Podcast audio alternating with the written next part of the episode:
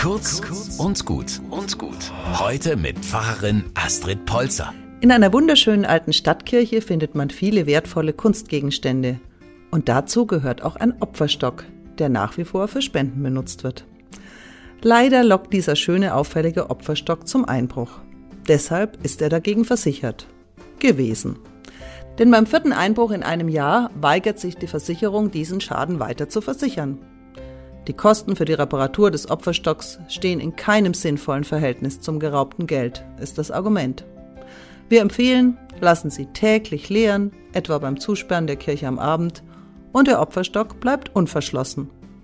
Am besten natürlich so, dass man es auf den ersten Blick nicht sieht. Bei täglichen Einlagen von maximal 50 Euro, meist deutlich weniger, ist der gelegentliche Schaden gering. Und deutlich über 90 Prozent der Menschen sind vertrauenswürdig und würden nie Geld aus einer Kirche klauen. Die Verantwortlichen der Kirchengemeinde sind skeptisch, aber sie lassen sich auf den Versuch für einige Monate ein. Das Ergebnis gibt der Versicherung recht. Die eingenommenen Spenden sind sogar etwas höher als in Vergleichsmonaten mit Einbruch. Glücksforscher sagen uns, wer anderen mit ständigem Misstrauen begegnet, macht sich selbst unglücklich.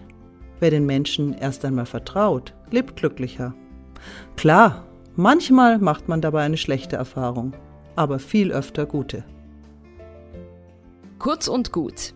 Jeden Tag eine neue Folge. Am besten, ihr abonniert uns